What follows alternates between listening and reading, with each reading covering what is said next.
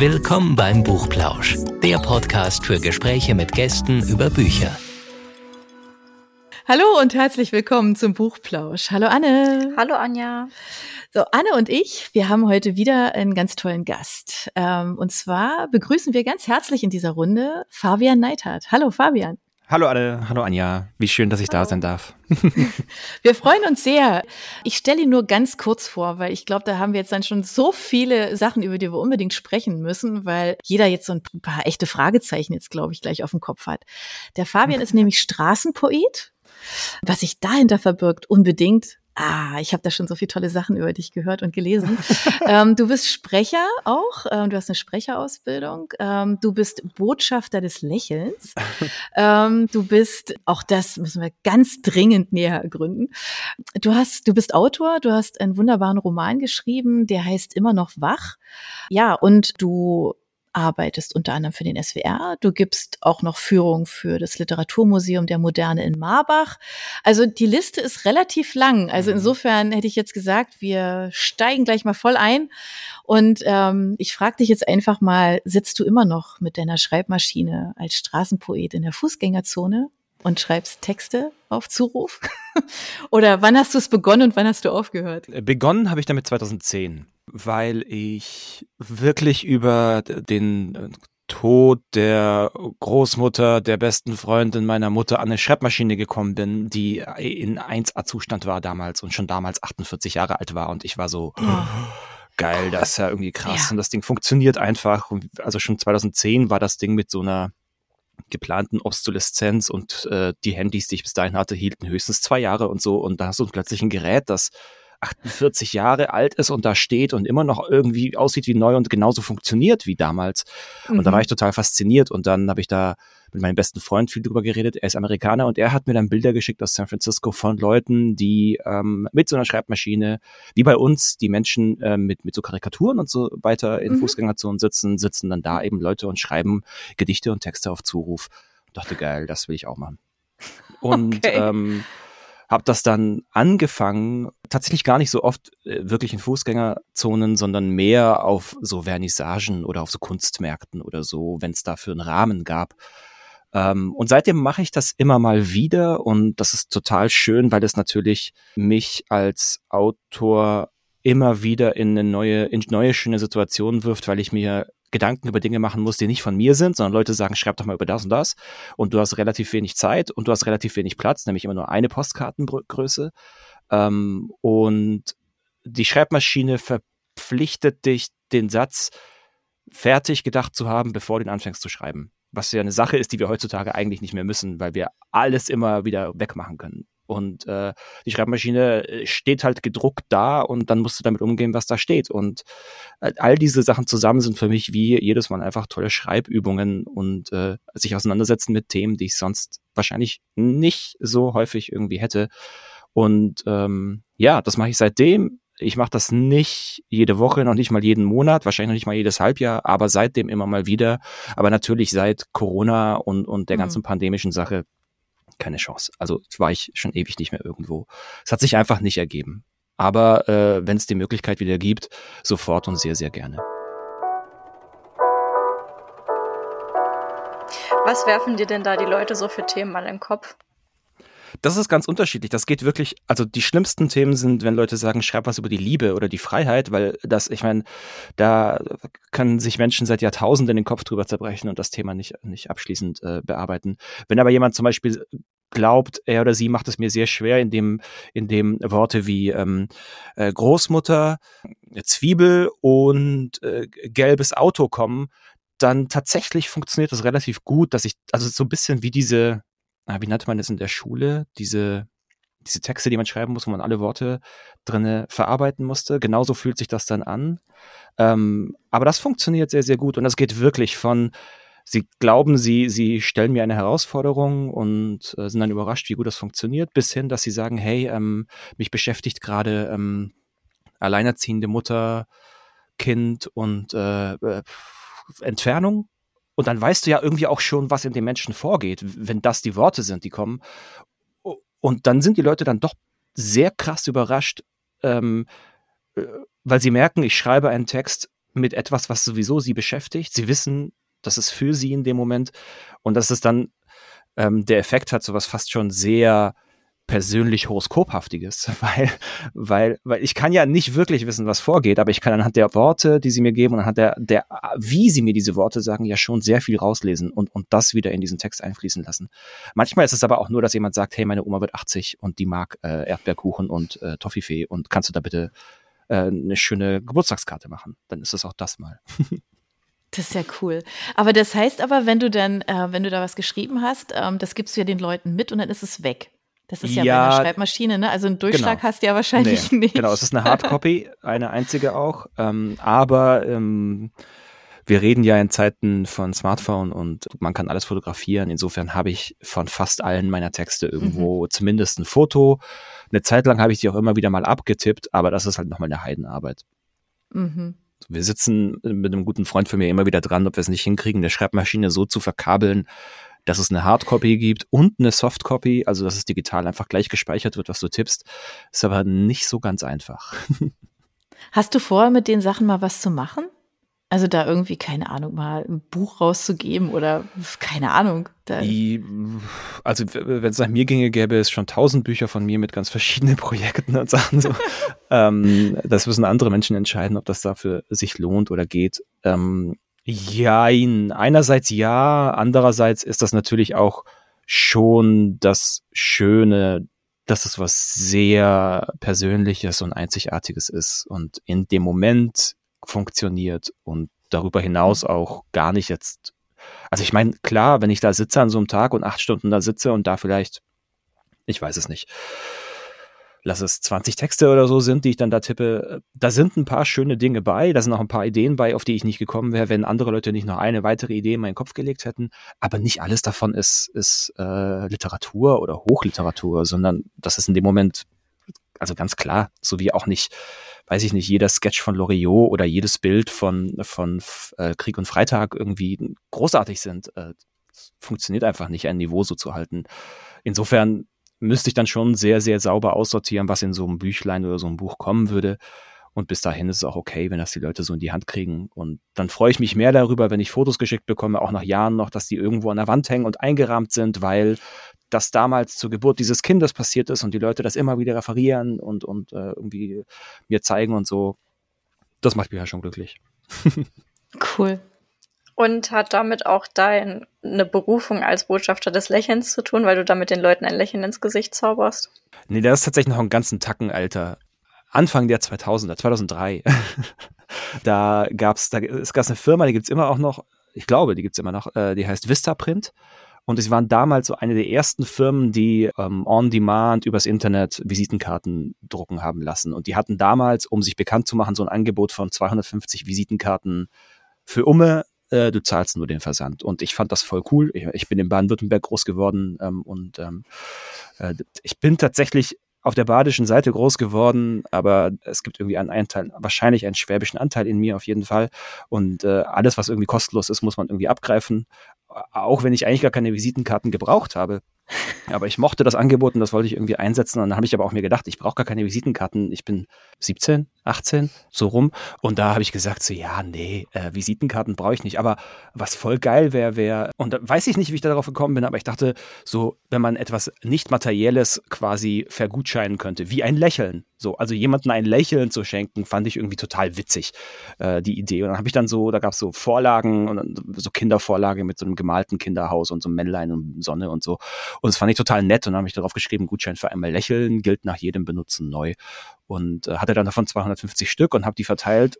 Und das Krasse war eigentlich, dass das für mich eine Spielerei war, die bis dahin ging. Und dann zu sehen aber, wie krass Menschen darauf reagiert haben. Also Leute, die von vollkommenem Unverständnis, weil sie nicht glauben konnten, dass da nicht irgendeine Agenda dahinter steckt, ähm, bis hin zu vollkommener Freude und dann eben auch, also eher das, das quasi das Echo oder die Resonanz im, im so Mittel auf Dauer, weil dann plötzlich Leute mir Wochen, Monate später gesagt haben, hey, die Karte hängt bei mir am Spiegel und jedes Mal, wenn ich die sehe, muss ich lächeln. Oder die Karte steckt bei mir, weil das halt Visitenkarten sind, im Geldbeutel. Und äh, jedes Mal, wenn ich den Geldbeutel aufmache und deine Karte sehe, muss ich lächeln.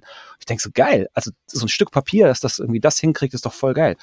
dann haben mein bester Freund und ich gesagt, so hey, der gleiche beste Freund von den Schreibmaschinen eben, äh, der, wir beide haben gesagt, dann lass es doch irgendwie professionell aufziehen. Er ist Designer, er hat dann das Ganze in unserem eigenen Design nochmal schön gemacht und dann haben wir, ich glaube, in den letzten was sind das jetzt? 2003, 18 äh, Jahren, ich glaube 70.000 Stück haben wir wahrscheinlich mittlerweile Boah. drucken lassen im Laufe der Zeit und also immer in so Zehntausender Packs und haben die ja, verteilen die halt. Das sind, das sind meine Lesezeichen, die äh, habe ich dabei, wenn ich irgendwo unterwegs bin und als Dankeschön lege ich die auf Restauranttische oder auf Betten von Hotels oder wo auch immer. Und das begleitet mich und irgendwann habe ich halt gemerkt, das ist so krass, dieses, dieses ganze Lächeln-Ding, dass du, also auch schon auf der Straße jemandem entgegenlaufen und lächeln, was das macht mit Leuten und wie schön du, also jetzt äh, ganz pathetisch und meta, wenn ich so diese 33 Muskeln anstrenge und darauf jemand reagiert und ich damit irgendwie neurotechnisch jemanden den Tag besser mache, weil in dem Moment, weil der Körper lächelt, irgendwie auch so müh, dass das Gemüt besser wird, dann habe ich irgendwie das Leben in ganz, ganz kleinem, aber halt irgendwie das Leben besser gemacht. Und was ist das nicht für ein geiles Ding?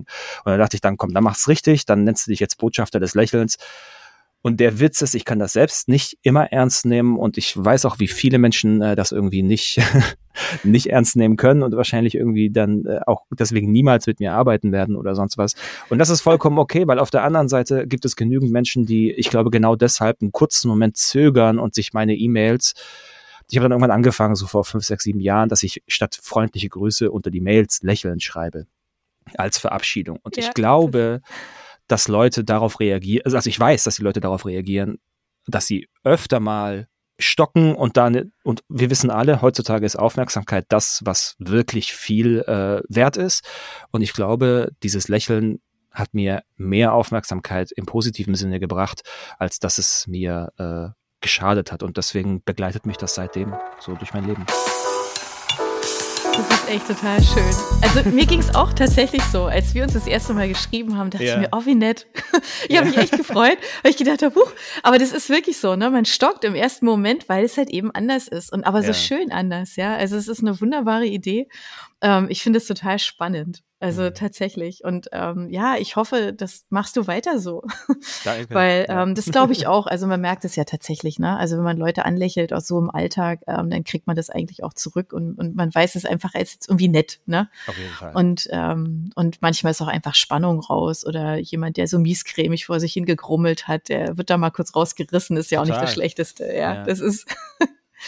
Das stimmt. Du hast ja vorhin, also du hast ja von deiner Schreibmaschine erzählt ja. und um nochmal eins zurückzugehen Richtung Prosa-Roboter. Den du noch nicht erwähnt hattest bisher. Ich dachte, ich. Okay, du kommst nicht drum rum. Du, Nein, auch darüber musst du sprechen, weil ich habe ja. äh, ich hab den, den Post gesehen von der Buchmesse und dachte ja. so, ah, okay, erzähl mal. Ja, Prosa-Roboter. Ähm, Ist das jetzt die Weiterentwicklung oder? Also der Begriff Straßenpoet, der kommt noch, der ist eigentlich älter als das ganze Schreibmaschinending. Das hat sich nur irgendwie ganz gut zusammengesetzt. Okay. Sondern das kommt tatsächlich aus einer, so in den Anfängen meines Schreibens. Und das ist auch 2003. 2003, weiß ich, habe ich angefangen mit Schreiben und, ähm, oder 2002, 2003 habe ich angefangen mit Schreiben und 2003 hatte ich das Glück, einen Lehrer zu haben, ähm, ich bin in Pforzheim groß geworden und an diesem Gymnasium hatte ich einen Lehrer, der legt mir so einen Flyer hin und auf dem steht drauf, es gibt so ein Ding, das nennt sich Poetry Slam. Und das war 2003 wirklich so noch was Neues. So, also es gab es mhm. schon seit den 90ern in Deutschland, aber in den, in so Kleinstädten wie Pforzheim kam das halt so 2003 an.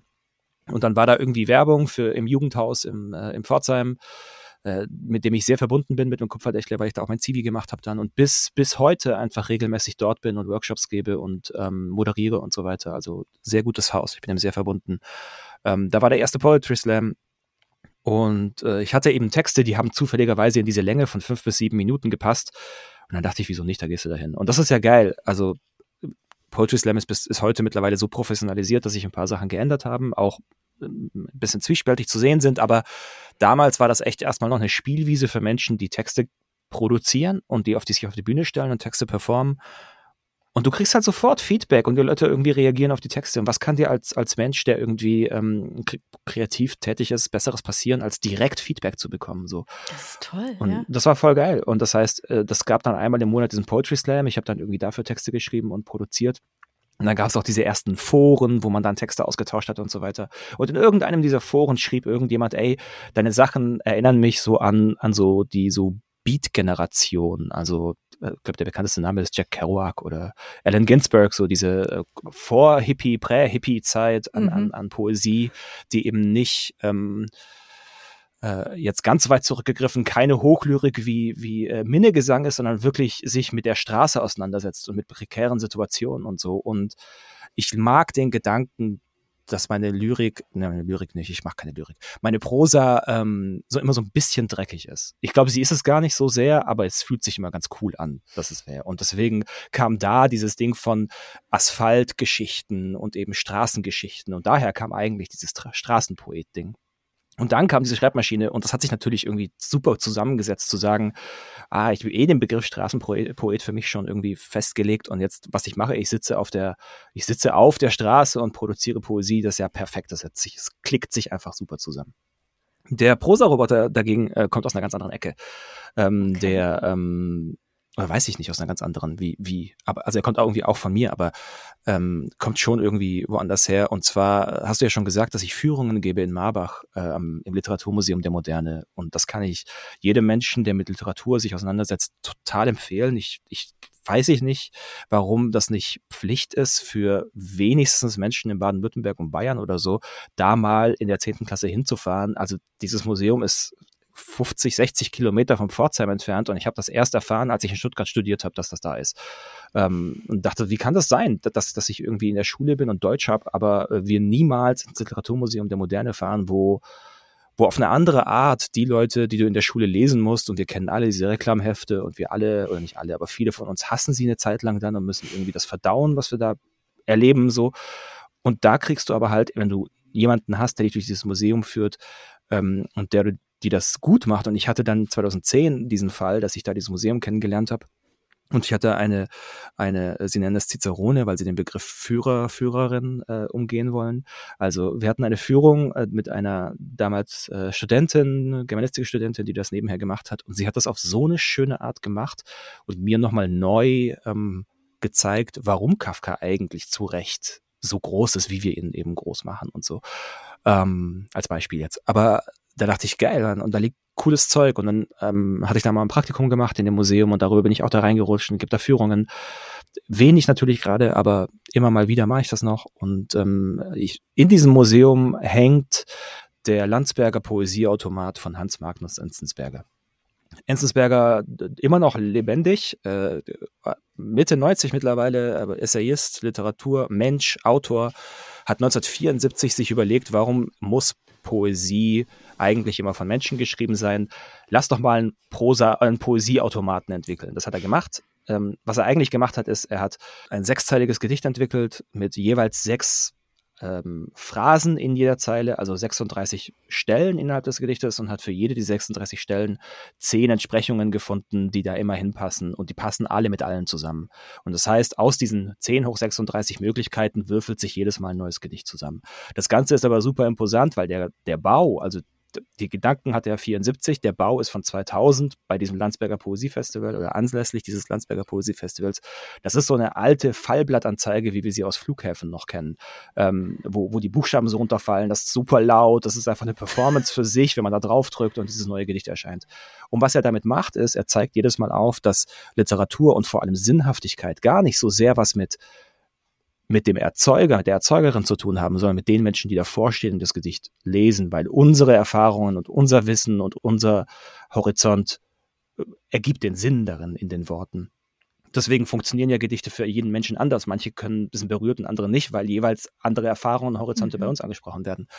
Und das hat er damit sehr schön aufgezeigt. Und dann dachte ich irgendwann äh, vorletztes Jahr so, ey, das ist ganz schön geil, aber wie gesagt, ich bin kein äh, Lyrikmensch, ich bin total der Prosa-Mensch. Warum? Also jetzt ist 2019, eigentlich müsste das doch auch mit Prosa gehen heutzutage. Und dann habe ich also angefangen, einen Text zu schreiben, habe diesen Text in 36 Einheiten eingeteilt, habe mir jeweils zwölf verschiedene Entsprechungen gesucht und habe das Ganze noch mit Abhängigkeiten versehen. Das heißt, wenn oben eine Protagonistin ausgesucht wird, zufällig, dann muss die auch im Text bleiben. Die darf sich nicht plötzlich ändern in jemand anderen. Und das habe ich alles gemacht. Das ist relativ, das ist noch nichts mit KI oder, oder AI. Das ist wirklich einfach nur Datenbankarbeit. Also wirklich sehr basal. Ich habe diese Textarbeit gemacht und mir überlegt, wie das aussehen könnte. Und dann habe ich so eine alte Nintendo gefunden, äh, so eine Nintendo-Hülle von so einer ähm, NES, die wir alle irgendwie noch kennen aus den 80ern. Und ähm, ein guter Freund von mir und ich, wir haben uns hingesetzt und haben die versetzt mit neuen Innereien, unter anderem einem Drucker von so Kassenzettelpapier.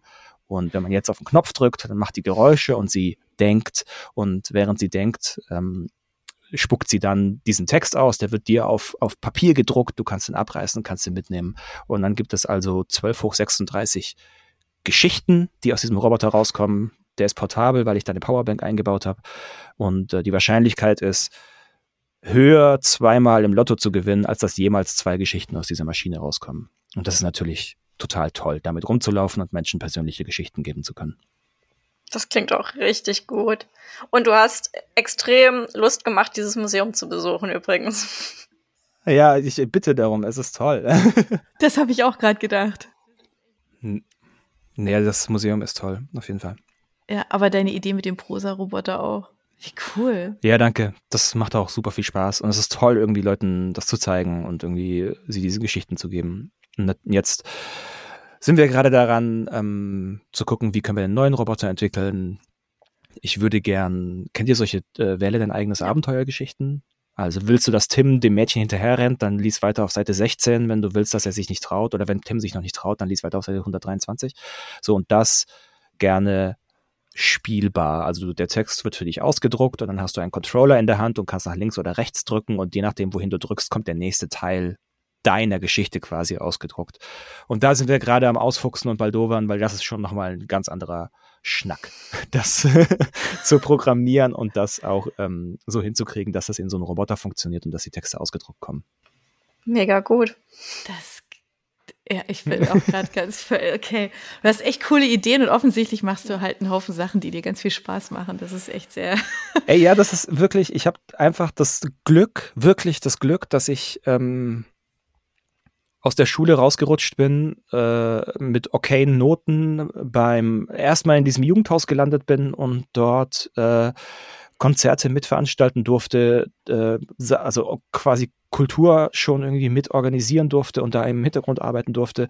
Und dann bin ich von dort direkt beim Radio gelandet, weil ich irgendwas mit, ich wusste ja vorher schon, ich will irgendwie Menschen unterhalten. So, das wusste ich mit zwölf und das äh, mit 16, mit, mit als ich angefangen habe, Texte zu schreiben und auf dieser Bühne stand und gemerkt habe, wie cool es ist, Resonanz zu bekommen, umso mehr. Und da war Radio irgendwie das Ding, worauf ich Bock hatte.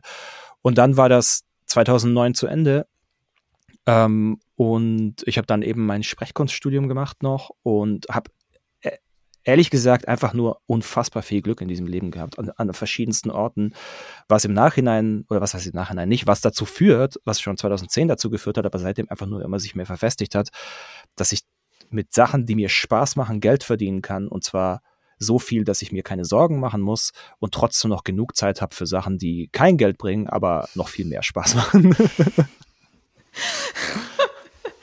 Das klingt großartig. Das klingt großartig. Ja. Damit sind wir dann eigentlich auch schon so ein bisschen tatsächlich auch bei deinem Buch, weil auch dafür hast du dir ja Zeit genommen, ja. ähm, eine, eine Geschichte niederzuschreiben, ja. die da heißt immer noch wach. Und ja. ähm, der Roman ist jetzt seit diesem Frühjahr ist er ähm, draußen und das ist ja eine, eine sehr berührende, finde ich, und auch gleichzeitig überraschende Geschichte. Und ähm, das hat jetzt, ist jetzt eigentlich gar nicht so fröhlich. Also wir haben jetzt eigentlich über tolle, tolle Sachen gerade gesprochen, aber da in deinem Buch geht es ja um, um Krankheit und um Tod und, und um Verlust und so. Und kannst du da so ein kleines bisschen umreißen, ähm, wie du auf diese Idee für diese Geschichte gekommen bist und was es für eine Geschichte ist, ohne natürlich jetzt das Ende zu verraten, ist ja klar, aber so ein bisschen, dass du es so umreißen kannst? Ja, ähm das Buch macht es, macht es nicht nur mir, sondern auch ganz vielen BuchhändlerInnen und auch dem Verlag regelmäßig schwer, es zu umreißen, ohne zu viel zu verraten. Ähm, und ich sehe das, also ich gebe ja ganz viele Workshops so im Bereich äh, kreatives Schreiben, Romane entwickeln und so weiter oder auch Hörspiel und ich bin mittlerweile vollkommen der Überzeugung, dass das Spoilern gar nicht so schlimm ist. Also ich, wir haben alle schon Filme und Serien mhm. zweimal gesehen oder Bücher zweimal das gelesen. Stimmt ähm, und äh, es gibt diese schöne Analogie, die nicht von mir ist, aber die finde ich so sehr, sehr passend, dass das erste Mal machst du diese Reise und du guckst die ganze Zeit aufs Navi, weil du halt die, die der Straße folgen musst, so um die Stra keine Abzweigung zu verpassen. Und erst beim zweiten Mal machst du die Reise und hast Zeit, dir diese gesamte schöne Natur um diese Straße herum anzuschauen. Und ich glaube, das macht gute Geschichten aus, dass wenn wir sie nochmal konsumieren, einfach die Möglichkeit haben, wir wissen, wie die Geschichte läuft, aber wir können dann erstmal wirklich wertschätzen, wie es da hinkommt und wie schön eigentlich alles andere drumherum gebaut ist. Und nicht einfach nur der pure Plot, der äh, Aufmerksamkeit zeichnet oder was auch immer ist. Und ich merke auch, es gibt Filme, die sehe ich einmal und denke, ja, nee, war es jetzt auch. Das muss ich nicht nochmal sehen. Weil da finde ich, da, da, da war der Plot alles und der Rest aber hat nicht funktioniert oder ist nicht gut genug, als dass ich diese Straße nochmal gehen möchte oder fahren möchte. Ähm, immer noch was ist ein Roman über Alex und Alex ist 30 und ähm, eigentlich an dem Punkt seines Lebens, an dem er immer hin wollte, denn er ist mit der Frau zusammen, die er die Liebe seines Lebens nennt. Ähm, er hat mit seinem besten Freund ähm, diesen Leap of Faith gewagt und äh, sie haben ihre Bürojobs gekündigt und ein Café gegründet, ähm, das gut läuft und äh, sie sind natürlich immer überarbeitet und er hat irgendwie auch immer Kopfschmerzen und immer übermüdet und alles, aber er ist halt glücklich ohne Ende, weil er genau das macht, was er machen will, nämlich dieses Café haben mit einem Menschen, den er liebt, mit einer Frau an seiner Seite, die er liebt. Und dann kippt er um in diesem Café und ähm, kommt zum Arzt und es kommt raus, dass er Magenkrebs im Endstadium hat was scheiße ist und was aber nur so halb überraschend ist, weil sein Vater den gleichen Krebs hatte. Und irgendwo in Alex war immer diese kleine nagende Flamme, die gesagt hat, ey, du wirst da nicht drum rumkommen, dir wird das Gleiche passieren. Und er hat das halt Zeit seines Lebens versucht, darum zu kommen, und aber kriegt es natürlich nicht hin und es passiert. Und äh, in dem Moment ist für ihn klar, er, der als siebenjähriger kleiner Junge gesehen hat und gelernt hat, dass er, äh, dass ÄrzteInnen nicht helfen können, wie sie seinem Vater nicht helfen konnten. Und diese Wahrheit kann ihm halt keiner wegnehmen oder verändern, weil das ist das, was er ganz persönlich erlebt hat. Und wir kennen das so, dass quasi allgemeingültige Wahrheiten sind nie so stark wie persönliche Erlebnisse. Und die, das ist bei ihm so stark, dass er sich gegen alles wehrt, gegen neue Untersuchungen, gegen irgendwelche Therapien oder sonst was, sondern er sagt, nee, Mann, ich, ich hab gar keinen, gar keinen, ich sehe gar keinen Sinn darin, äh, mich zu wehren und äh, irgendwie jetzt ins Krankenhaus zu gehen für irgendwelche was auch immer, Therapien, die mich vielleicht ein bisschen länger am Leben halten, aber die, die Zeit verbringe ich ja im Krankenhaus. Was soll das denn? Das ergibt gar keinen Sinn. Also werde ich das Leben, äh, werde ich all die Sachen machen, die ich noch gerne machen möchte, meine Löffelliste abarbeiten und ähm, dann werde ich in den Hospiz gehen und sterben und das macht er gegen den Willen derer, die ihn lieben. Das Problem ist natürlich, dass ähm, das Leben nie so spielt, wie wir das planen. So, so, so weit soweit ungespoilert. Und jetzt, falls jemand diesen Spoiler nicht hören möchte, möge er oder sie sich die Ohren zu halten, denn um zu erklären, woher die Geschichte kommt, muss ich erklären, wie die Geschichte weitergeht. Ähm, denn ähm, Alex stirbt in diesem Hospiz nicht, sondern es kommt raus, dass das eine Fehldiagnose ist und er muss wieder ausziehen. Was er dann macht, ist, dass er ähm, der er, der verstanden hat, dass er total viel Glück hatte, weil, weil er diese Deadline so klar vor Augen hatte, all die Sachen, die er noch machen wollte, machen konnte, ähm, sich der Wünsche annimmt, derer, die er im Hospiz kennengelernt hat, die, die nicht diese Möglichkeit hatten, die äh, diese Deadline eben nicht so klar vor Augen hatten und die sagen, hey, ich würde gern einmal noch in mein Heimatdorf oder ich würde gern einmal noch richtig tanzen oder ich würde gern noch mal Schach spielen oder auf einen 8000er steigen. Und er schreibt sich all diese Liste, Wünsche auf der Menschen, die schon tot sind, die er aber begleitet hat für einen kurzen Moment in diesem Hospiz. Und äh, er kann nicht zurück in sein eigenes Leben, weil sein bester Freund mit seiner Freundin zusammenkommt. Und ähm, dann, was er macht, ist, diese Wünsche der anderen zu erfüllen. Und das ist dann der zweite Teil des Romans. Und dieser, dieser Aspekt ist aber auch der Ort, der, der, also daher kommt dieser Roman, weil ich im Spiegel einen Artikel gelesen habe, 2014, über einen Mann, der älter als Alex, viel älter als Alex, schon in Pension, ähm, der aber eben auch Krebs im Endstadium hat und sagt, hey, mein Leben war schön und gut und ich schließe das jetzt ab, ich verkaufe alles und spende alles ähm, und dann gehe ich ins Hospiz, hat auch keine, keine, keine Verwandten und alles ist cool, er kann irgendwie alles abgeben, so geht ins Hospiz und ist da erstaunlich lange und mir geht's erstaunlich gut und es gibt diese Nachuntersuchung und es kommt raus, dass das eben eine Fehldiagnose war und er ist gezwungen, aus diesem Hospiz auszuziehen, denn Hospize sind für Menschen, die höchstens zwei Monate zu leben haben, nach Voraussicht. Und der Artikel endet an diesem Punkt. Äh, diese unerhörte Nachricht ist erzählt und in meinem Kopf, ich lese diesen Artikel damals und denke so, Alter, eigentlich geht da die Geschichte los. Da, was macht ein Mensch dann, wenn du so Leben geschenkt hast? Und was ist, wenn das nicht jemand ist, der 65 ist, sondern jemand ist, der 30 ist, der wirklich noch viel Leben vor sich hat? So, wie gehst du mit deinem Leben um? Und aus dem Punkt hat sich eigentlich alles andere entwickelt.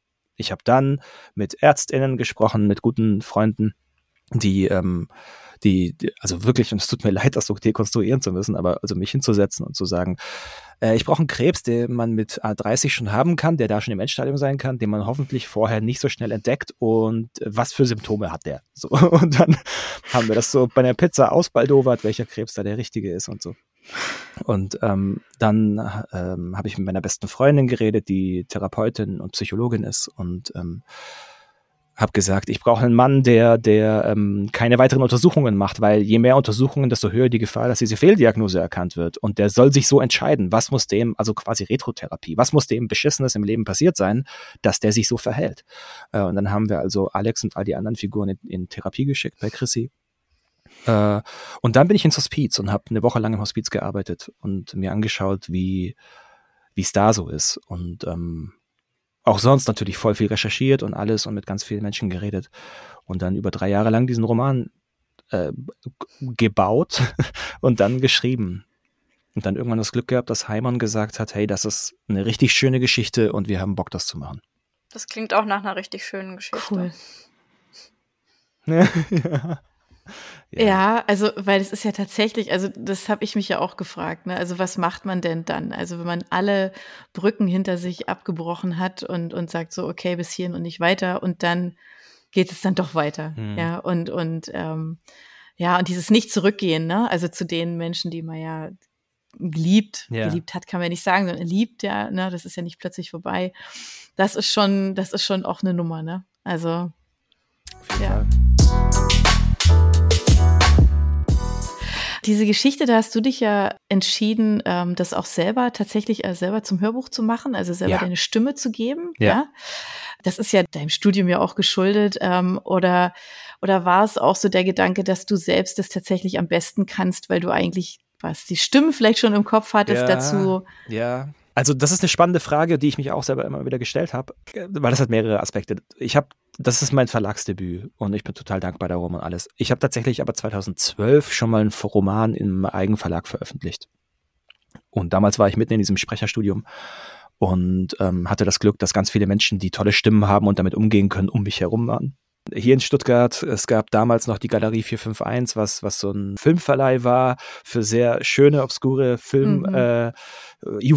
Mhm. Äh, äh, und die hatten ein ganz kleines Kino oben drin. Und eine Freundin von mir hatte damals dort gearbeitet und wir haben es hingekriegt, dass ich dort in diesem kleinen Vorführsaal der, der 451 meine, meine ähm, Release-Party feiern durfte, meines Romans. Ähm, was ja alles selbst organisiert war, weil Self-Publishing und bla bla bla.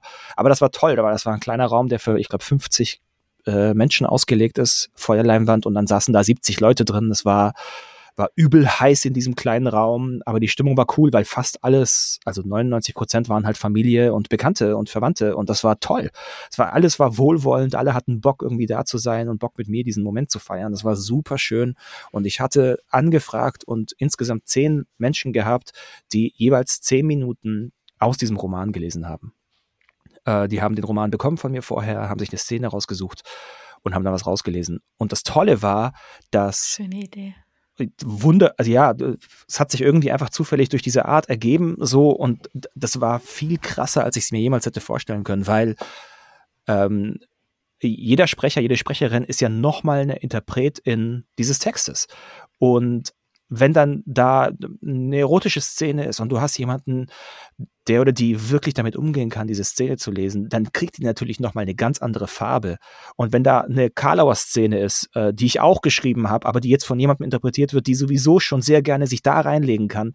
Und das war unfassbar krass weil ich saß den ganzen Abend vorne und habe nur, ich habe moderiert und habe diese Zwischenstücke erzählt, ähm, quasi zwischen den Szenen, die gelesen worden sind. Und das war dadurch, dass, dass, dass diese Person diesen Roman und diese Facetten des Romans immer für ihr Stück immer so stark verstärkt haben, sind so viele Ebenen von diesem Roman hervorgehoben worden, die, die ich gar nicht so intendiert hatte oder gar nicht so schwer da reingelegt hatte, aber durch diese, durch diese Art einfach sehr stark geworden sind. Und ähm, das war krass, weil, weil der Roman dadurch so krass an, an Facettenreichtum gewonnen hat und, und an, an Farbe. Also ich war wirklich so, okay, das habe ich geschrieben, das ist ganz schön krass. Aber also, weil, weil, aber was wirklich so, so schön gemacht worden ist, durch, aber dank dieser Menschen einfach. Ähm, und das habe ich natürlich im Ohr und im Kopf, ähm, wie krass das ist, wenn jemand anderes äh, deinen Text interpretiert, also die, die Option, die Möglichkeit, dass das richtig schön werden kann. Und jetzt kommt das also 2020 dazu, Ende 2020, 21, Anfang 2021 dazu, dass ich weiß, ich habe diesen Roman, der Roman wird veröffentlicht. Äh, wir haben äh, das äh, mitverhandelt, dass es natürlich ein Hörbuch geben wird. Und da war ich schon an dem Punkt, dass ich gesagt habe, ey, ehrlich gesagt, wenn wir einen coolen Sprecher finden, und es war in dem Moment klar, dass Sprecher, weil es ist ein Ich-Erzähler aus einer männlichen Fassung, männlichen Version, ähm, wenn wir da einen coolen Sprecher finden, der Bock hat, das zu machen, dann lasse ich mich da auf jeden Fall drauf ein. Weil ich einfach Bock drauf hatte, zu wissen, was kommt dann nochmal raus an Aspekten, die ich so gar nicht bewusst habe. Ähm, der Verlag hat dann gesagt, und das hat natürlich irgendwie auch was mit finanziellen Sachen zu tun, gar keine Frage, aber natürlich aber auch, wenn da drauf steht Autorenlesung, ist das schon auch nochmal irgendwie verkaufsförderndes Element. Also alles okay, gar keine Frage. Ich mache das natürlich auch total gern selbst. Hab das eingelesen. Das Einlesen war für mich nochmal eine total krasse Zeit. Für drei Tage nochmal in diesen Roman einzusteigen, in diesem Tonstudio ähm, und äh, mit Markus, der damals der, die Aufnahme den Schnitt gemacht hat, einfach einen total tollen Menschen bei mir sitzen zu haben. Und das war cool, weil das war so ein bisschen so, wie wenn man so eine Serie mit jemandem guckt und man kennt die Serie schon, aber die Person nicht. Und in den Pausen fängt die Person an, sich so Fragen zu stellen, wie es weitergehen könnte. So. Und, und, du weißt ja, wie es weitergeht, weil du es hast ja geschrieben geschrieben. Und das war aber voll schön, weil er es so miterlebt hat und mitgegangen ist mit mir. Und in den Pausen immer so, oh, das kann doch nicht, nein, wirklich. So, das war wirklich schön. Das waren sehr schöne drei Tage. Auch sehr intensive drei Tage, weil der Roman natürlich sehr intensiv und emotional ist. Aber es war sehr toll. Und ich glaube, ich will nicht sagen, dass das die bessere Fassung ist, aber es ist die Fassung, die näher ist an dem, was in meinem Kopf passiert. Also das, was du gerade gesagt hast, Anja, dieses meine Stimmen oder aber auch meine Haltung und meine Pausen und wie die Szenen sich anfühlen, wie ich sie gedacht habe, als ich sie mir äh, ausgedacht habe oder als ich sie niedergeschrieben habe. Ich glaube, das ist im, in der Hörfassung viel näher an, an meinem Film äh, als, als in der Buchfassung, wo ja nochmal eine viel größere Interpretationsoffenheit da liegt, weil dann nur geschriebene Worte sind. Insofern äh, ist beides ich hätte es cool gefunden, wenn das jemand anders gemacht hätte. Ich wäre total gespannt gewesen, wie es geworden wäre. Äh, ich bin aber auch total dankbar, dass ich diese Erfahrung mitnehmen konnte und, und das jetzt selbst machen konnte und jetzt eben auch diese Version habe, wo ich sagen kann, hey, wenn du wirklich das wissen willst oder da hinkommen willst, wie es mir damit ging und wie ich diese Geschichte wirklich interpretiere, dann eher die Hörbuchfassung. Es ist ja eigentlich auch der Idealfall, ne? Dass, ja. Dadurch, dass du ja auch die Ausbildung hast und das tatsächlich gut machen kannst. Ja. Weil ich würde das tatsächlich nicht immer unterschreiben, ne? Also das ist. Ähm, ich auch ähm, nicht. Nee, äh. ich auch nicht. Überhaupt nicht. Ähm, was manchmal schade ist, ähm, aber ja, ich gebe dir vollkommen recht. Und das ist ja auch okay. Ich meine, ich habe da, ich habe dafür zwei Studiengänge gemacht. Ich habe einmal Sprechen studiert und einmal Schreiben ähm, und, und habe beides gelernt. Ähm, oder beides zumindest die Anfänge davon gelernt. Ich glaube, wir lernen ja nie aus. Ähm, und wer wer bin ich jetzt jemanden, der oder die das nicht gelernt hat, äh, irgendwie das übel zu nehmen, dass er oder sie das nicht kann. So, das ist ein mhm. Handwerk für sich. Äh, da brauchen wir nicht irgendwie das wegzureden. Ähm, ich, auch wenn wir alle jeden Tag sprechen, fast alle jeden Tag sprechen, ähm, äh, heißt es das nicht, dass wir es auf die Art können, dass das funktioniert. Ähm, und ich glaube, Vorlesen auch noch mal eine andere Sache. Also es, es gibt großartige RednerInnen, die, äh, vor, die nicht vorlesen können. Ich habe jetzt zum Beispiel das Hörbuch von Aminata Touré, äh, Wir können mehr sein, habe ich gehört. Äh, großartiges Buch. Aminata Touré ist eine großartige Frau ähm, und ich, ich bin super dankbar für sie und für ihre Ansichten und dass ich die geteilt bekommen habe. Und ich mag sie im Podcast und ich bin, es ist vollkommen klar, dass sie ihr Buch auch selbst sprechen muss. Aber ich höre ihr an, dass sie keine Sprecherin ist. Sie hat das Buch vorgelesen und das macht sie okay. So. Und das ist okay für den Zweck, wenn das jetzt eine, das ist jetzt eine Biografie und irgendwie ein Sachbuch, ein biografisches Sachbuch. Ich würde das niemandem empfehlen oder es ist schon schwer, wenn das in, in Richtung Roman geht oder Erzählung. Mhm. Ähm, da merke ich schon auch oft, da tun sich Menschen, die dann das durchdrücken und sagen, ich will das aber selbst machen, ich glaube, sie tun sich keinen Gefallen und vor allem den HörerInnen keinen Gefallen, weil im besten Fall ist ein Hörbuch ja dafür da, es de, oder ein Hörbuchinterpret, eine Interpretin dafür da, es den Menschen einfacher zu machen, diese Geschichte erleben zu können und, und die näher zu bringen. Und wenn ich aber eher davon irritiert bin aufgrund der Lesart oder der Stolperer oder der Betonungsfehler oder was auch immer, ähm, dann bringt das niemandem was. Das stimmt. Da sind wir jetzt gleich so ein bisschen bei dem Thema auch Wahrheit, gell? Also ich muss da jetzt einfach mal drauf kommen und dich fragen, ja. warum deine Seite Mokita heißt. also das, was ich, was ich recherchiert habe ja. oder was ich rausfinden konnte, war, also wenn das Mokita das aus dieser Papua-Neuguinea-Sprache meint, dann würde das ja heißen Wahrheit, die jeder kennt, aber keiner ausspricht. Genau. Ja. Das ist es, ja? Okay. Okay, warum genau. hast, warum hast du die Seite so genannt? Es gibt äh, ein Buch, ein wunderschönes Buch, das heißt The Meaning of Tingo. Im Deutschen, ich glaube, was bedeutet Tingo? Und das ist ein Buch eines, ich glaube, er ist Amerikaner, aber mit französischen Wurzeln. Und er ist Reporter. Die Genese dieses Buches ist, dass er gesagt hat, ich muss eine, eine Dokumentation über Russland machen. Und wie komme ich besser in das Land, als dass ich ein russisches Wörterbuch lese? Und was ihm aufgefallen ist, ist, dass es im Russischen ganz viele Begriffe gibt, die für eine, einen ganzen Satz im Englischen stehen, also die nicht als Begriff übersetzbar sind. Ähm, und Tingo bedeutet zum Beispiel, sich so lange etwas aus dem Freund, aus dem Haus eines Freundes ausleihen, bis nichts mehr da ist. Und er hat sich überlegt, was, also wie, inwiefern schlägt sich Kultur darin nieder? Also wie oft muss das passieren, dass die Menschen sagen, lass mal dafür ein Wort entwickeln, weil das kommt so oft vor, dass, dass wir dafür ein eigenes Wort brauchen. So. Und das fand er total spannend, weil er darüber gesagt hat, darüber finde ich ganz viel über diese Kulturen heraus. Und er hat mhm. dann angefangen, einfach aus verschiedensten Sprachen sich Wörterbücher anzuschauen und zu gucken, welche Wörter er findet, die es nicht so im Englischen gibt. Im Deutschen ist es zum Beispiel Torschlusspanik oder Schadenfreude. Also auch oder der Zechpreller. Also auch da merken wir, ah, okay, das sind also die Sachen, wofür wir Deutschen irgendwie eigene Worte brauchen, ähm, die, es so nicht in anderen Sprachen gibt. Ähm, und in dieser Sammlung, die wunderschön ist, weil sie so viele schöne Aspekte einfach hervorholt, kommt irgendwo auch dieses Wort Mokita drin vor. Die Wahrheit, die jeder kennt, aber keiner ausspricht.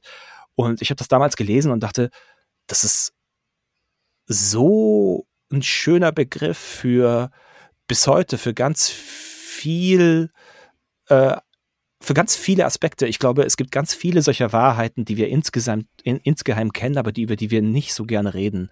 Ähm, und oft ist es problematisch, dass wir darüber nicht reden. Und äh, fast all mein Schreiben ähm, oder mein Geschichten erzählen kommt immer wieder aus dem Hinterfragen von, das ist so. Also ich, ich bin aus einer polnisch-italienischen Familie. Ich habe ganz viele Traditionen mitbekommen in meiner, ich bin äh, katholisch groß geworden. Ich war Ministrant. Ich habe ganz viele Dinge in meinem Leben angetragen bekommen und es hieß, wenn man gefragt hat, warum ist das so, dann hieß es ja, das ist so. Also das machen wir so, weil das so ist.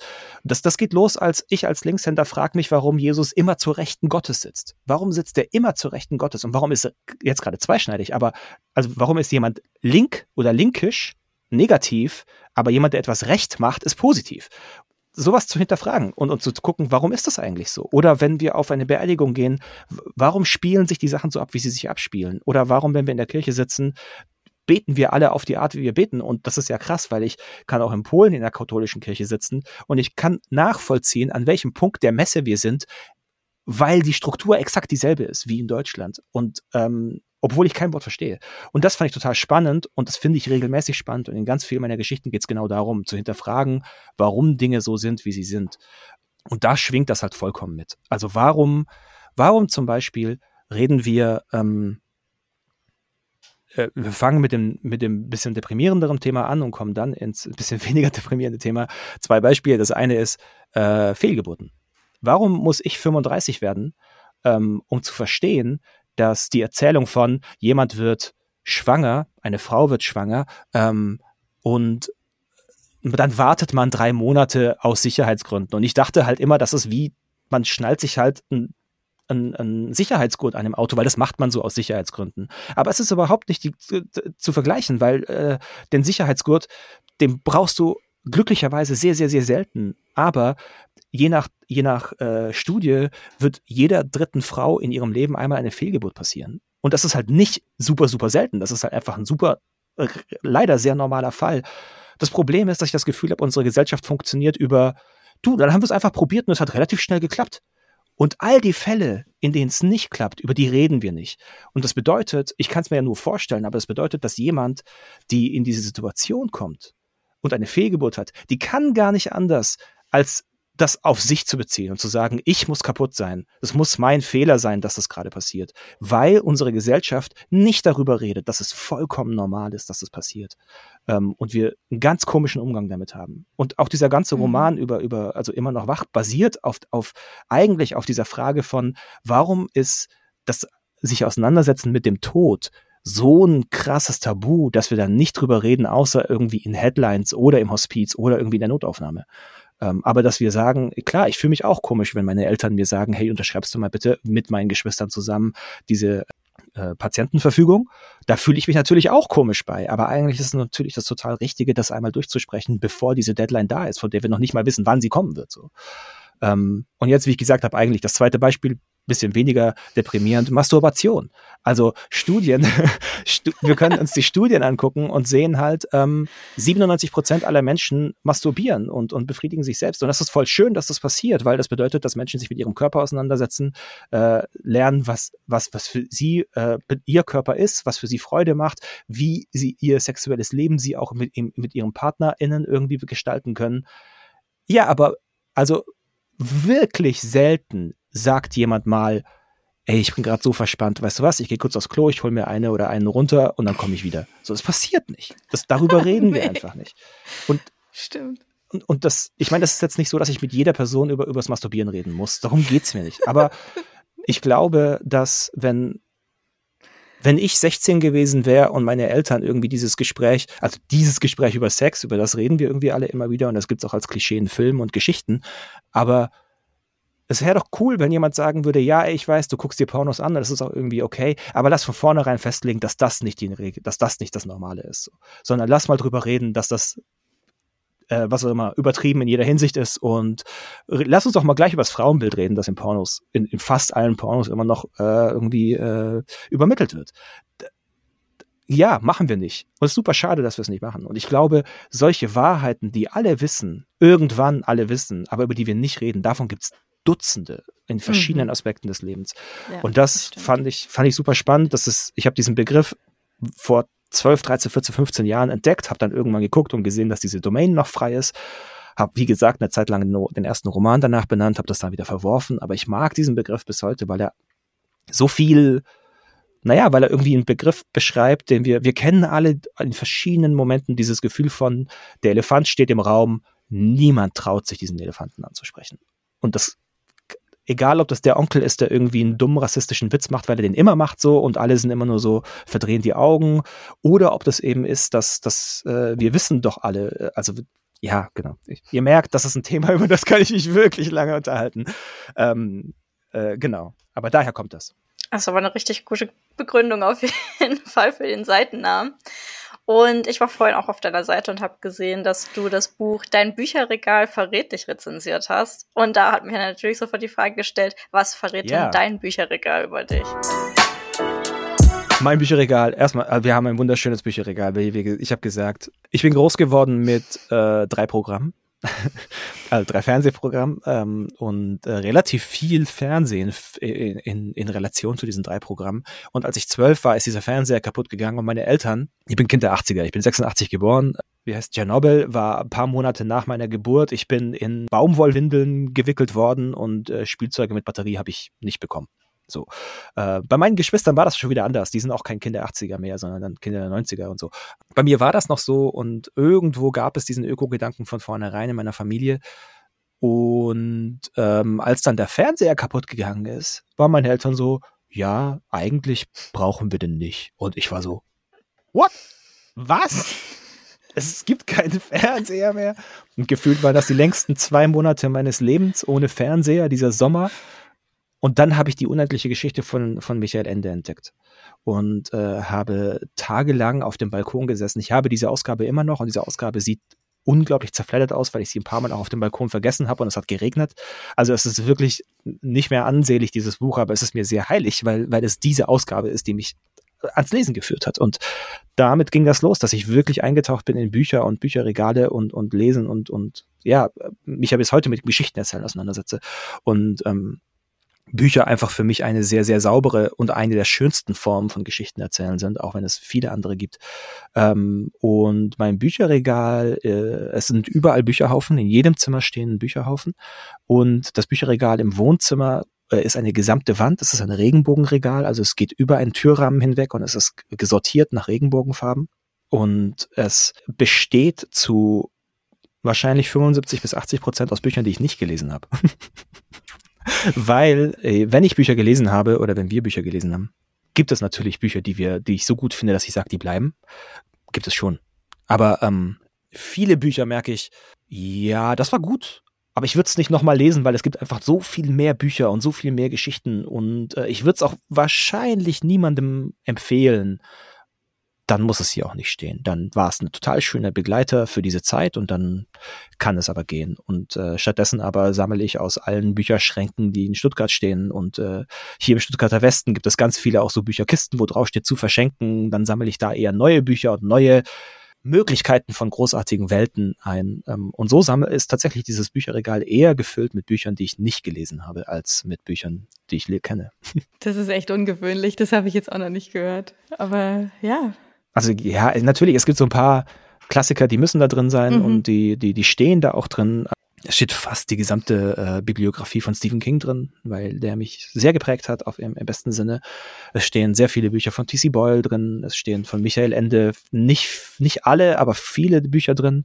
Und ich muss empfehlen, weil das oft zu kurz kommt, das Gefängnis der Freiheit von, von Michael Ende. Es ist eine Kurzgeschichtensammlung für Erwachsene und extra für diese beiden erwachsenen Kurzgeschichtensammlungen wurde der Weidbrecht Verlag gegründet. Das Weidbrecht war damals der Verleger bei Thienemann, der die ganzen Kinderbücher von äh, Michael Ende gemacht hat. Michael Ende hat gesagt, ich will, ich will erwachsene Bücher machen und ich brauche da einen Verlag, der erwachsene Bücher macht. Er hat gesagt, okay, gründen wir einen Verlag für deine erwachsenen Bücher und deshalb gab es diesen Verlag.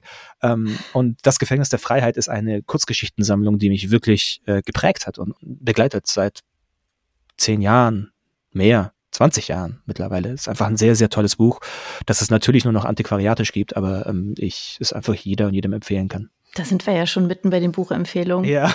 Jetzt hast du ja schon mal so ein, zwei Sauber. hier rausgehauen, ja. Jetzt kann ich auch Aber ähm, du darfst gerne noch nachlegen. Genau. Total gern. Was ich äh, jetzt vor kurzem gelesen habe und wirklich gefeiert habe aus mehreren Gründen, ist von Lisa Krusche, Unsere anarchistischen Herzen. Äh, Lisa Krusche ist Hildesheimerin und ich hatte das Glück, als ich in Hildesheim äh, Schreiben studiert habe, äh, ein paar Semester mit ihr studieren zu dürfen. Äh, eine tolle Frau, die großartige Texte schreibt, die letztes Jahr auch den Deutschlandfunkpreis in Klagenfurt gewonnen hat, beim Ingeborg-Bachmann-Preis, die eine wunderbar eigene Art hat zu erzählen. Also ihre Bücher sind keine Spaziergänge. Das ist nicht, dass mhm. ich irgendwie einfach die Straße entlang laufe und das genieße. Ihre Bücher haben manchmal schon irgendwas von, da muss ich auch mal ein bisschen klettern drin. Ähm, aber es lohnt sich, weil die Aussicht geil ist. Und unsere anarchistischen Herzen ist ein Hommage an Freundschaft und ein Pro-Kleinstadt-Roman ähm, mit dieser eigenen Sprache, die es hinkriegt, dass ich erst verwirrt bin, aber wenn ich drin bin, sie mich berührt auf, auf ganz vielen Ebenen. Und ich kenne Lisa und ich mag Lisa sehr. Und äh, trotzdem oder gerade deshalb war ich umso krasser überrascht, wie sehr mich dieses Buch äh, dann doch irgendwie gefesselt hat. Und ich war wirklich, ich habe es gelesen und war, ey, krass, tolles, tolles Buch. Und das, das Schöne an Lisa ist, dass ähm, was einem, einem eigentlich eher unglücklichen Umstand der, des Buchbetriebes zu verdanken ist, aber jetzt sehr glücklich als Zufall zusammenfällt. Fast zeitgleich ähm, hat Lisa ein Kinderbuch veröffentlicht. Das Universum ist verdammt groß und super mystisch. Bei Belz und Gelberg ein Kinderbuch, ein, ein Roadtrip von äh, zwei jugendlichen Kindern und einem Großvater, die tatsächlich die gleichen Charaktere sind wie in unsere anarchistischen Herzen, nur eben ein paar Jahre vorher. Und wenn man eines der Bücher gelesen hat und diese Charaktere lieb gewonnen hat, kann man dieses nächste Buch nehmen und kann einfach wieder in diese Welt einsteigen und äh, aus einem anderen Aspekt des Lebens noch eine Geschichte genießen. Und das ist, dass das jetzt mit ein paar Monaten Abstand gleichzeitig rausgekommen ist, ist einfach wunderschön. Und ich freue mich total, weil das natürlich, also so Weltenbau, das, wow. Deswegen kann ich Lisa Krusche sehr, sehr empfehlen. Ja. Ach cool. Das hat mich jetzt auch neugierig gemacht. So, ich bin Buchblogger auch und lese extrem viel. Ich höre sehr viel Hörbuch äh, in verschiedenen Aspekten auch, also von wirklich von Jojo Moyes über ähm, Stephen King äh, bis hin zu eben Aminata Touré oder jetzt gerade Alice Hastas, die ich auf den Ohren habe. Äh, ist alles dabei, was ich mir irgendwie so anhöre. Dann gib doch mal eine Hörbuchempfehlung, genau. Schöne Geschichte und schön gelesen. Also erstmal grundsätzlich muss ich sagen, dass Luise Helm eine wunderbar fantastische Hörbuchsprecherin ist und ich in ihrer Stimme einfach versinken kann. Mhm. Äh, Luise Helm ist die Stimme von Scarlett Johansson und ich kann jeder Person empfehlen, den Film Her zu gucken und ausnahmsweise auch mal auf Deutsch, weil sie dort diesen Computer spricht. Sie spricht also diesen Computer, in dem sich äh, Joaquin Phoenix verliebt. Wunderbar. Geil, Kai, wirklich, Kai, das ist kann ich wirklich. Ich habe hab gerade Gänsehaut. Ja, ja. ja, stimmt. Und mit ihrer Stimme, wahrscheinlich auch dank ihrer Stimme, kann ich einfach total schön in, in, in diese Jojo Moyes Trilogie, also ein ganzes halbes Jahr, kann man sehr sauber eintauchen, weil sie das wunderschön macht. Wirklich, das ist wirklich, wirklich schön. Dann äh, kann ich empfehlen, weil das für mich das, ich habe jetzt schon ein paar Mal über ihn gesprochen und deswegen nur kurz angerissen, äh, Stephen King, der Anschlag gelesen von David Nathan. Das ist eine x 10 Stunden, ich weiß nicht wie viel, 30 Stunden, 40 Stunden Aufnahme, weil dieses Buch dick ist ohne Ende. Es ist eigentlich eine Zeitreisengeschichte, auch ein bisschen untypisch für Stephen King. Also es geht um, um einen, ein Wurmloch, das jemand entdeckt äh, in das Jahr 1959 und äh, die Person, dieser Lehrer eigentlich, geht in die Vergangenheit und muss ein paar Jahre in dieser Vergangenheit leben, um das Attentat auf John F. Kennedy zu verhindern. Das versucht er und dann muss er aber herausfinden, ob das, was wir über dieses Attentat wissen, der Wahrheit entspricht, ob es wirklich nur diesen einen Täter gab, Oswald oder nicht. Ähm, und gleichzeitig aber verliebt er sich. Und äh, was also, und Zeitreise bin ich sowieso immer dabei und Stephen King irgendwie auch. Und dann kommt aber einfach raus, dass das Buch, als das 2012 rauskam und ich das gehört habe, für mich einfach eines der schönsten Liebesgeschichten war, die er über diese riesige Zeitspanne eben miterzählt. Wunderschön. Und David Nathan auch, wie, ähnlich wie Luise, ich kann David Nathan einfach stundenlang zuhören ohne Probleme.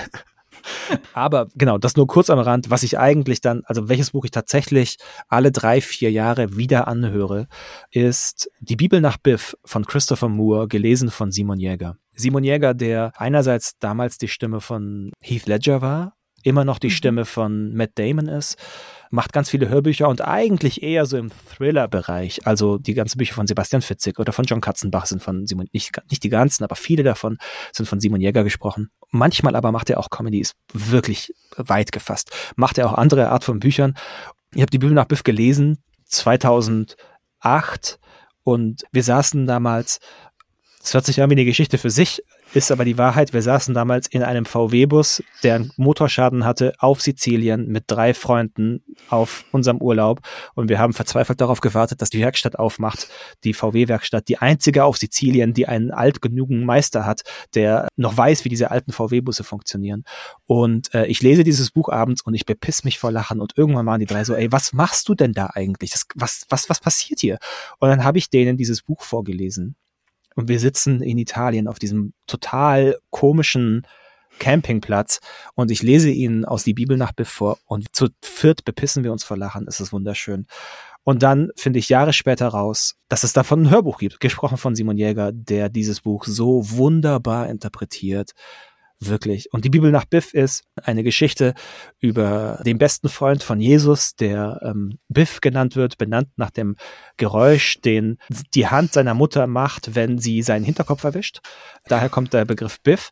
Und er ist der beste Freund Jesu und er erzählt diese Jugendjahre, die offiziell in der Bibel fehlen. Und eigentlich ist die Bibel nach Biff eine große Persiflage und eine Satire auf die Bibel und auf die ganzen biblischen Geschichten, aber mit einer Ernsthaftigkeit erzählt, die besonders, wenn man, wie ich, katholisch groß geworden ist und irgendwie die Bibel relativ gut kennt und sie irgendwann mal aber sehr stark hinterfragt und auch die ganzen Bräuche, die im Namen Gottes und im Namen Jesu und im Namen der Kirche gemacht werden, sehr kritisch sieht. Ähm, ich bin auch irgendwann ausgestiegen aus der Kirche aus Grund dieser ganzen Probleme.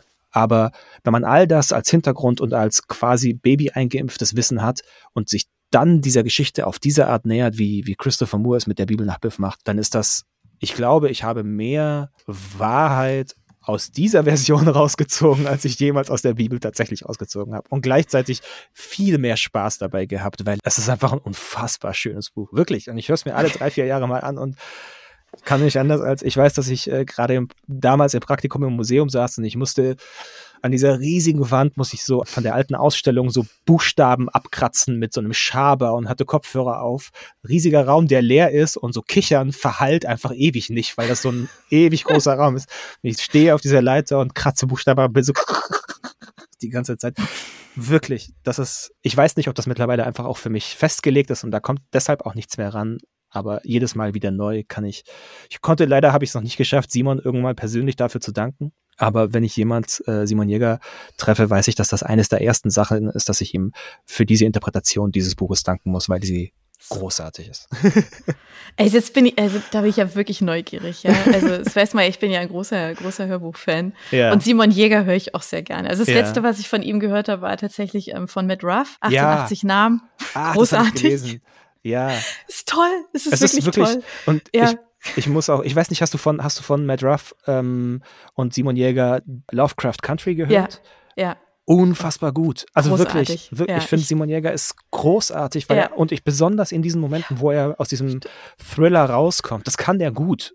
Ich, was ich auch großartig finde, um, um auch mal diesen Bogen zu anderen Geschichtenmöglichkeiten äh, zu schlagen, äh, Simon Jäger synchronisiert in Far Cry 3, einem Computerspiel, die quasi den Antagonisten und er macht es auf so eine schöne Art, dass ich allein Simon Jäger wegen dieses Spiel spiele, um diesen Antagonisten zu erleben, weil er so schön den mit Leben füllen kann. Das ist echt krass. Ja. Und ja, Matt Ruff ist, also Matt Ruff ist in seiner Bandbreite an, also dafür bewundere ich ihn und bewundere mhm. auch einen, auch die Verlage, die sagen, da steht Matt Ruff drauf, das bedeutet, das machen wir. Das, machen wir. das bedeutet ja. nicht, dass wir wissen, was drin ist.